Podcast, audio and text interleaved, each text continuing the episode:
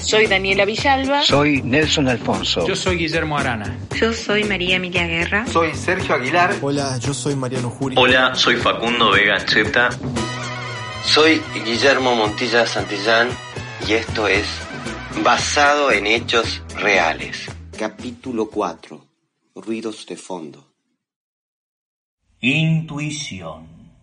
Al final, y en contra de un universo de lógicas incuestionables, pareciera que la supervivencia del sapiens se reduce a eso, la intuición, esa voz primitiva que alerta nuestros sentidos, excita nuestro cerebro, tensa nuestros músculos y nos acerca una sugerencia. ¿Qué hacer? ¿Cuál camino tomar? Parado frente al hongo, en el alba de la historia, el hombre primitivo la observa un momento.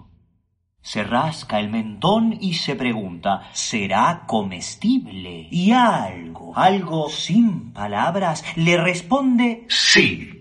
De la competencia de ese misterioso traductor del universo dependen una hemorragia intestinal, un viaje hacia lo más exótico de nuestro inconsciente o el uso del champiñón en la ensalada de tomate y rúcula. Un instinto inexplicable que permanece desde aquellos tempranos días sugiriéndonos el próximo paso a dar. ¿Debo? ¿O no debo llamarla? ¿Debo decir? ¿O debo callar? Debo apretar el puto gatillo del rifle y matar a ese jodido hippie sucio de diseño que está hablando esa sarta de pelotudeces en el atrio de la catedral tal y como fue pactado después de cerrar un trato. ¿O no? No hable, Moro. Hablará cuando yo se lo diga. Y debo advertirle, Moro, que puedo leer en el alma de un hombre que usa medias red y se viste de monja. Incluso mejor que Dios. Me sobran lugares para plantar su cuerpo con una bala en la nuca. Téngalo en cuenta. Al momento de su respuesta. Ahora que veo que nos entendemos y dejando el tema de la lealtad para más adelante. Le haré una pregunta. Y solo quiero escuchar un nombre por respuesta. ¿Quién le pagó para que no matara a Leopoldo Rivera? Por si no se ha dado cuenta Lanzani, Leopoldo Rivera nos desafió desde el atrio de la catedral y frente a toda la gente. Nos habló a nosotros, muy a nosotros. Miserable hijo de puta. ¿Sabe qué dice la primera plana de la prensa, señora? ¿Sabe? Tome, lea. A ver. Un mundo más natural. Bonito y atrevido. No sé si matarlo o invitarlo a cenar. Qué dilema, ¿eh? ¿Cuál es el interés de Monseñor en todo el asunto, Lanzani? Por lo que entiendo, solo va a cambiar de proveedor. ¿O me equivoco? Ah, bienes raíces. Una importante porción de las propiedades del rey es también de Monseñor. Y mía. Ja. A nombre todas de Leopoldo Rivera. Exacto, la puta que lo parió. Con la tabla del inodoro. Pero qué gordo hijo de puta. Se le vio la costura hasta el final. Imaginará cómo puede afectuar eso el guardarropa de Monseñor, ¿no? Y a su fetichismo por los equinos. Ni que lo diga. ¿Cuál es el propósito de este encuentro, Lanzani? Mire, el negocio del rey tal y como lo conocemos se terminó. Se terminó. Si alguien no ve eso es porque tiene miopía. Astigmatismo. Se acabó, se acabó y punto. Ya está, ya está. No quiero saber más nada. Todo ese vasto imperio se transformará en alguna manifestación rastafari con anhelos de salvar al mundo vendiendo aceite de cannabis. Me importa una mierda. Ya fue, ya fue. Ya está. Ahora tengo que pensar en mí. Es en lo único que piensa Lanzani. ¿Y entonces? Este Leopoldo Rivera ha cerrado el negocio de las pastas. Está bien. Está bien, punto y aparte. Pero la demanda sigue intacta. ¿Quién ocupará ese lugar? ¿Eh? ¿Quién ocupará ese lugar? Conozco a dos personas y estoy hablando con una de ellas esta noche. ¿Por qué? ¿Me permite el diario?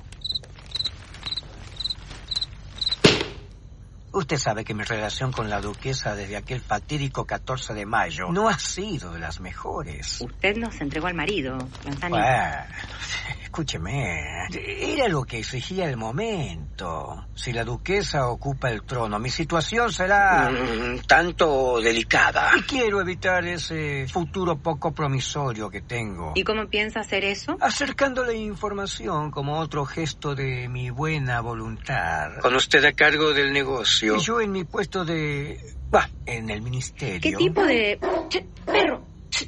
¿Qué tipo de información? Mi hermana se casó hace tres años con Perro, un muchacho perro. del campo. Sojero. Buen chico, de buena familia. Bastante desenfadado cuando se trata de un trabajo fijo. Pero ocurrente, ¿eh? Cuenta buenos chistes. Cuando no está jugando a la play, está jugando al golf. Ay, al grano, Lanzani. Buenos caballos. Eso sí, hay que reconocerlo. Unos de pura sangre que son una barbaridad. El asunto Es que entre sus pasatiempos Perro, preferidos, son muchos, le gusta el tiro al blanco. Sí, es socio del tiro federal Incluso tiene algunos premios. La cuestión es que tiene debilidad por disparar armas de fuego. que eventualmente La ley no permite disparar. Así que carajo, se da sus caprichitos. Los fuera. juguetes se los provee el Furia Albornoz. ¿Lo conoce el Furia Albornoz? Es un personaje bien importante en el mundo del... del, eh, bueno, en esos espacios. Es- salí, salí acá, perro. Salí, salí acá. Eh, el Furia está haciendo unos tiros en el rancho de mi cuñado. Un par de tragos, Uno va, otro viene. un par de Y líneas. de pronto sale la conversación que acaban de comprarle un explosivo de lo más sofisticado. ¡Salí, perro de mierda! ¡Salí! ¿Y quién le compró los explosivos? Le pregunta mi cuñado al Furia y adivine qué le responde el Furia. ¿Y para qué querría comprar la duquesa explosivos? Justo. El intermediario entre el Furia y la duquesa es Tamal. ¿Tamal? ¿No lo conoce a Tamal? Es un tipo muy especial que, bueno, En fin. es el hombre de confianza de la duquesa. Cago en la mierda. Perdón. Perdón. Hola. ¿Pueden bajar la música, chicos? Gracias. Me estoy perdiendo, Lanzani. ¿Qué tiene que ver este tamal con todo el asunto este? ¿Cómo? ¿Qué, ¿Qué tiene que ver tamal con todo...? ¡Ay, la puta madre! No se puede así. Usted acaba de... ma- Entonces, Lanzani... Claro, claro. Claro. Tamal le dijo al Furia que los explosivos son para un trabajo que se hará mañana. Y se le escaparon dos palabras. Griega y Teatro Nacional. ¿Tiene por casualidad una cita mañana en el teatro, señora mía? Voy a asistir a un concierto. Beethoven. ¡Bingo! Bueno, Lanzani, parece que nos estamos haciendo amigos después de todo. ¿Qué más quiere escuchar, señora mía? Pero ¿será posible? Puta madre.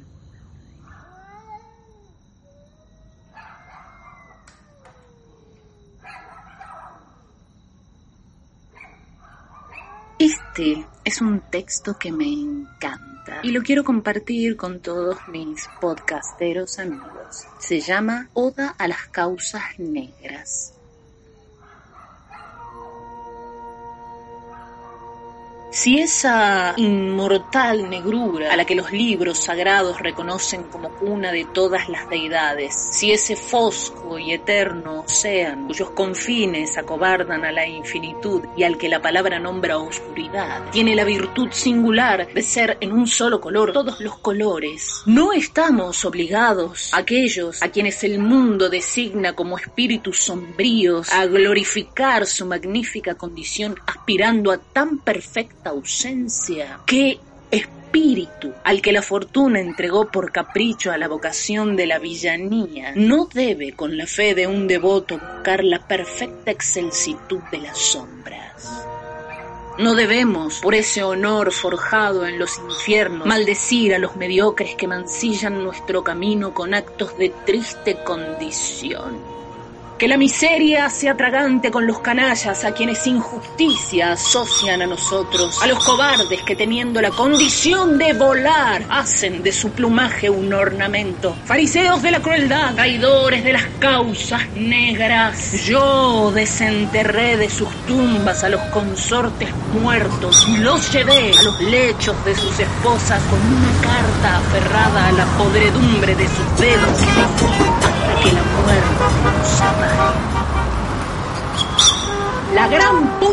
que los remil parió. ¡Cerrá la ventana, Judy!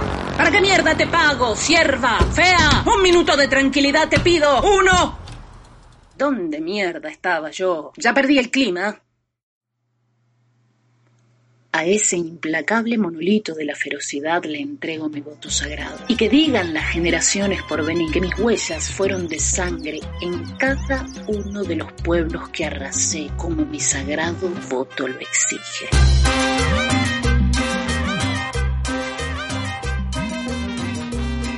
Amelia, qué sorpresa. ¿Cómo está la duquesa? Eh, bien. Estaba por ir al teatro a escuchar la sinfónica, pero me dio pereza. ¿Cómo? Así que me quedé viendo televisión. Justo me enganché con Gomorra. ¿La vio? Tiene todos los trajes de diseño que le gustan. ¿Se quedó en casa?